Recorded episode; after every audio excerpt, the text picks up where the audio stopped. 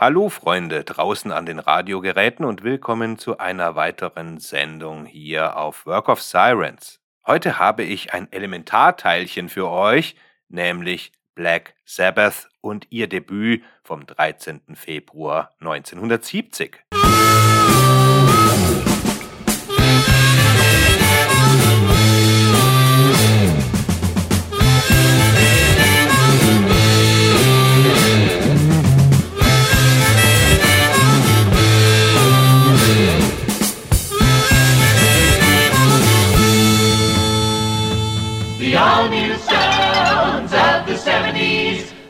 Vorgeschichte des Riffmeisters Tony Iommi, sein Aufstieg zur Legende und sein Einfluss auf die New Wave of Heavy Metal sind in den Annalen der modernen Gitarrengeschichte gut dokumentiert.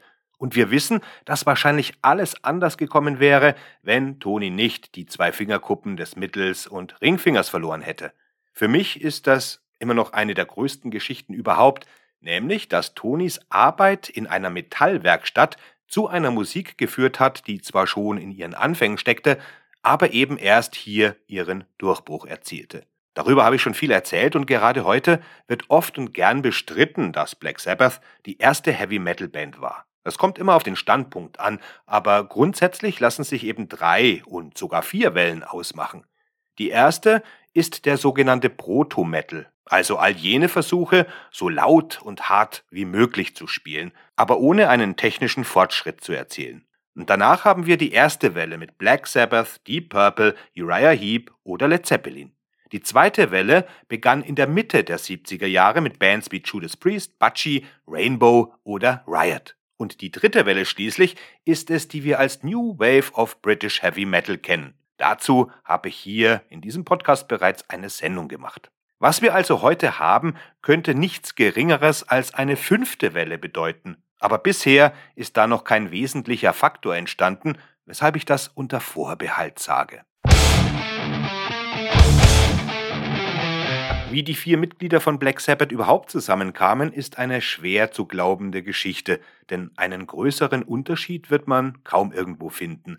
Als Ozzy Osbourne das erste Mal bei Geezer Butler auftauchte, war er ein Skinhead, der keine Schuhe trug und einen Stiefel an einem Stück Schnur hinter sich herzog, während Geezer selbst ein Hippie-Gitarrist war. Als die beiden in einer lokalen Band namens Rare Breed spielten, hofften sie, einen Schlagzeuger von der kürzlich aufgelösten Band Mythology zu ergattern. Aber es endete damit, dass der zugegebenermaßen fähige Gitarrist mit ins Boot geholt werden musste, da sich die beiden einfach nicht trennen wollten.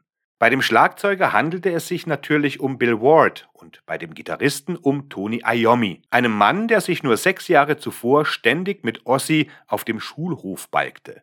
Obwohl die Allianz unwahrscheinlich schien, gelang es dem Quartett, das durch zwei chaotische Auftritte als The Polka Talk Blues Band von einem Sextett abgespeckt wurde, dank seines Managers Jim Simpson ausgerechnet in Deutschland eine feste Clubband zu werden. Für angehende Musiker wie Ossi und Gieser, die mit den Beatles aufgewachsen waren, war es gleichzeitig ein Triumph und eine Herausforderung, im Star Club in Hamburg zu spielen. Der ersten Location also, wo auch ihre Helden ihre ersten Schritte gemacht hatten. Vier Sets pro Abend zu spielen, ohne auch nur einen Hauch von Originalmaterial, war anfangs eine ziemlich harte Sache, vor allem für Toni, der ja mit Plastikkappen an zwei seiner Finger der rechten Hand spielen musste.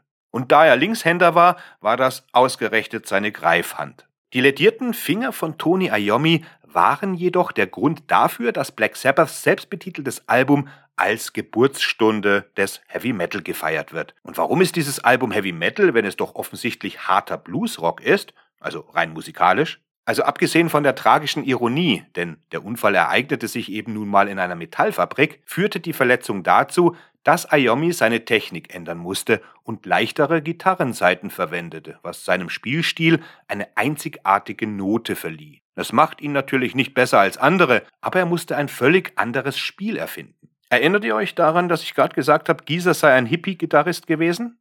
Als Toni in die Band kam, wurde Gieser an den Bass versetzt, hatte aber anfangs nicht einmal eine Bassgitarre zum Üben.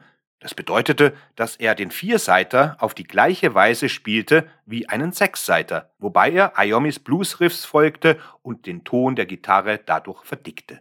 Diese Technik hatte man sich von Jack Bruce von Cream abgeschaut. Und das verwandelte einen bereits schweren Blues-Sound in einen noch schwereren. Irgendwann begann Gieser dann mit dem Bending, was der ganzen Heaviness außerdem eine unheimliche Wendung gab. Der ganze Sound wurde also wirklich heavy.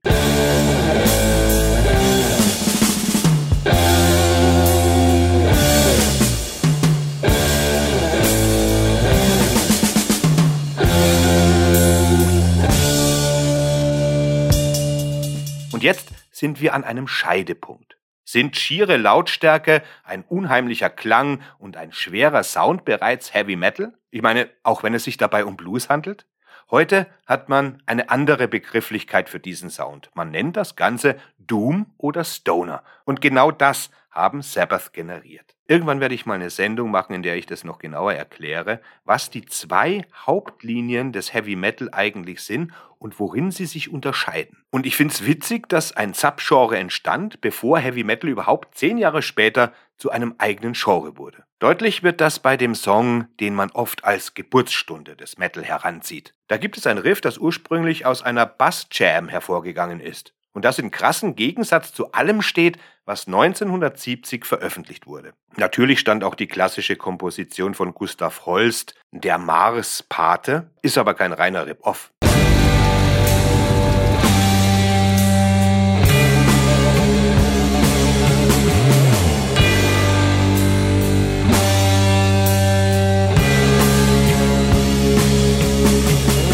Heute ist dieser Basslauf nichts Besonderes mehr, aber damals war der Song äußerst kühn. Die rohe, messerscharfe Spannung und der unerwartete Text, der schiere Horror von Ossis schwankender Stimme, die idiotisch einfachen Toms, die Bill in jeder Strophe rumpelt, sogar der Titel des Songs selbst, zeigen eine Abkehr nicht nur von der Musik, die in den späten 60ern vorherrschte, sondern sogar von der zeitgenössischen Vorstellung davon, was Musik sein sollte. Es ist wenig überraschend, dass sich die Band genau nach diesem Song benannt hat. Aber tatsächlich ist der Titeltrack von Black Sabbath die Ausnahme vom Großteil des Albums, während er selbst nicht einmal sein Gefühl der Andersartigkeit von Anfang bis Ende beibehält, also nicht in diesem Song.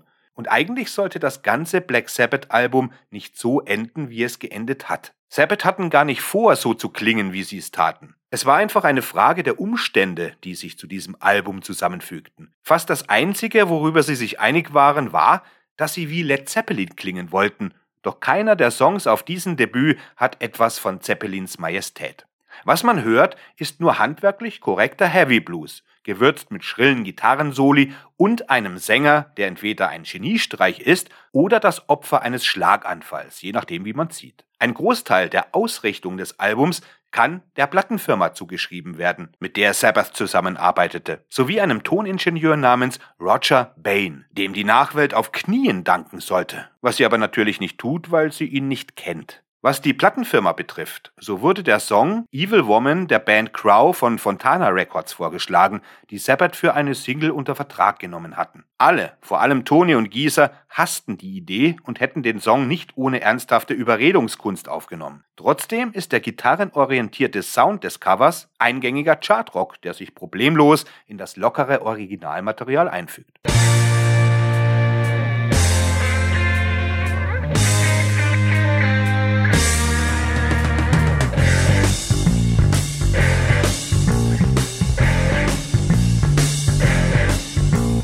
Das gegenteilige Problem tritt bei dem anderen Coversong des Albums auf, eine monströse 10-Minuten-Version von Warning. Ursprünglich ein dreiminütiger Song von Ainsley Dunbars Retaliation, aber in den Händen von Sabbath ein Vehikel, um im hemmungslosesten Stil zu jammen, mit dem sie je auf einem Album zu hören sind. Nachdem sie Warning während der Marathon-Shows im Star Club entwickelt hatten, nahmen Sabbath im Studio 48 Minuten instrumentalen Blödsinn für den Track auf, der erst einmal geordnet und zusammengeschnitten werden musste. Eine Band, die sich auf das endlose Jammen der späten 60er Jahre verlegt hatte, konnte sich glücklich schätzen, dass Black Sabbath überhaupt ein solch scharfes Album wurde. Aber wie gesagt, nicht die Band, sondern Roger Bain war dafür verantwortlich, den Rest der Aufnahme in Form zu bringen, die wir heute kennen. Man darf nicht übersehen, dass allein das Material für Warning länger war als die spätere LP in ihrer Gesamtheit. Bain brauchte einen ganzen Tag, um die Basisaufnahmen zu bearbeiten wobei er Warning wieder in die richtige Reihenfolge brachte und den Anfang des Titelsongs mit Sturm, Regen und Glockengeläut versah.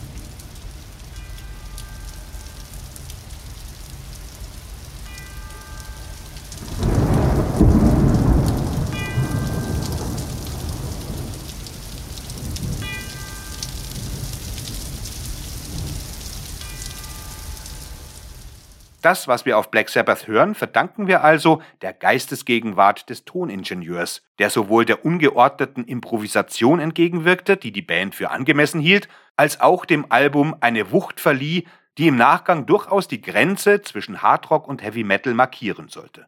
Zumindest, wenn man den Begriff so deutet, wie er damals noch gebraucht wurde, nämlich um Lärm zu bezeichnen. Aber, und die Wunder reißen nicht ab, auch der Plattenfirma muss ein Dankeschön ausgesprochen werden, denn Vertigo hat vielleicht unwissentlich die wichtigsten Akzente gesetzt. Vertigo war damals ein neues Label, das gegründet wurde, um die damals populäre albumorientierte Rockmusik zu veröffentlichen. Auch hierüber habe ich bereits eine Sendung gemacht und ergriff die Chance, die Platte herauszubringen, da Sabbath sie ja bereits aufgenommen hatte was für das Label ein äußerst günstiges Geschäft war. Jemand in den Vertigo-Büros war offensichtlich ein kreativer Kopf und fügte, als er die satanischen Themen des Titeltracks und von NIB erkannte, ein schaurig schönes Gothic-Gedicht in einem umgedrehten Kreuz auf der Innenseite des Clubcovers ein. In Anbetracht der Tatsache, dass Ossi ein Foto der Bandmitglieder auf dem Albumcover erwartete, war die unheimliche Figur in Schwarz ein weiterer ästhetischer Schritt weg von allem, was der Rock der 60er Jahre repräsentierte, hin zu etwas Neuem und Dunklerem. Die Präsentation des Albums mag den Erwartungen der Gruppe widersprochen haben, aber das Ergebnis war elektrisierend. Das Quartett war ein Haufen unpassender Freaks, die mit dem Song, der ihnen ihren Namen gab, und den überdimensionalen Kruzifixen, die Gießer nach einem Traum, den er in die Lyrics von Black Sabbath packte, die ganze Band tragen ließ. Aber sie vollbrachten eine Meisterleistung, ob gewollt oder nicht. Denn ohne Baines Intro zu diesem Song und seiner sorgfältigen Bearbeitung, ohne Vertigos kreatives Marketing, das Veröffentlichungsdatum Freitag der 13. hat sich nämlich auch nicht von selbst ergeben, und ohne die Einheitlichkeit der düsteren Themen und Klänge, für die Tonis verkrüppelte Finger und solche Coverversionen wie Evil Woman und Warning sorgten, wäre Black Sabbath damals wenig wert gewesen, denn musikalisch gesehen war Black Sabbath gerade zu dieser Zeit nichts Besonderes.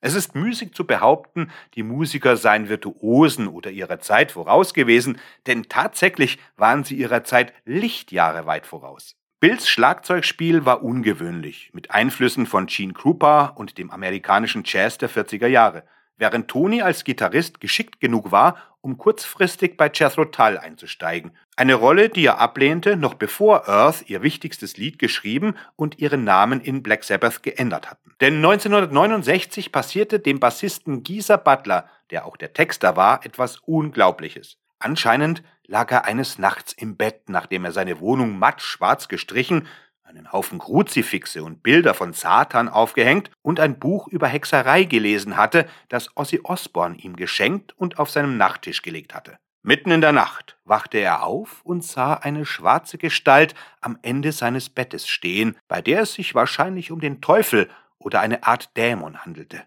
Die Gestalt verschwand und das Buch auf dem Regal war weg. Diese Geschichte mag ein wenig unglaubwürdig erscheinen, aber Butler behauptet, dass genau das passiert ist. Und es ist großartig, dass das passiert ist, denn es hat die Landschaft des Rock'n'Roll für immer verändert. Am nächsten Morgen begann Butler mit dem Schreiben des Textes für den ersten Black Sabbath Song überhaupt. Anstatt über die üblichen Blues-Themen wie Liebe, Frauen und so zu schreiben, erzählte er von den Ereignissen in der Nacht zuvor und schrieb den ersten Horrorsong. Passend zu dem erschreckenden Text spielte Tony Iommi eine stark verzerrte Gitarre, viel härter als alles, was er je zuvor gehört hatte. Das Riff bestand aus drei einfachen Noten, aber es war weit mehr als das. Osborne fügte sein Nebelhorn-Heulen hinzu, das plötzlich perfekt zum neuen Sound der Band passte, und Wards kraftvolles Schlagzeugspiel passte sowieso wie die Faust aufs Auge. Innerhalb von einer Woche hatte sich diese Band, die sich Earth nannte, von einer Bluesrock-Karriere, die nirgendwo hinführte, zu einem der bekanntesten Rock-Acts entwickelt. Sicher, Black Sabbath war eine Idee, die aus dem gleichnamigen Boris Karloff-Film stammte, aber es war eine großartige Idee. Mit modernen Augen betrachtet machen die genannten Merkmale Black Sabbath zu einem ausgesprochen untypischen Album. Bemerkenswert ist, dass die Band trotz ihrer Horror-Rock-Absichten keinen Einfluss auf das Cover des Albums hatte. Schauplatz des Fotos ist die Mabel Durham Watermill in Oxfordshire, England. Die Mühle wurde irgendwann im 15. Jahrhundert gebaut und war bis kurz nach dem Zweiten Weltkrieg in Betrieb. Bemerkenswerterweise ist die Mühle auch heute noch in Betrieb, obwohl das Mehl, das sie malt, ausschließlich für die Leckereien verwendet wird, die an Touristen verkauft werden. Abgesehen vom Black Sabbath Albumcover erlangte die Mühle noch einen weiteren Moment des popkulturellen Ruhms.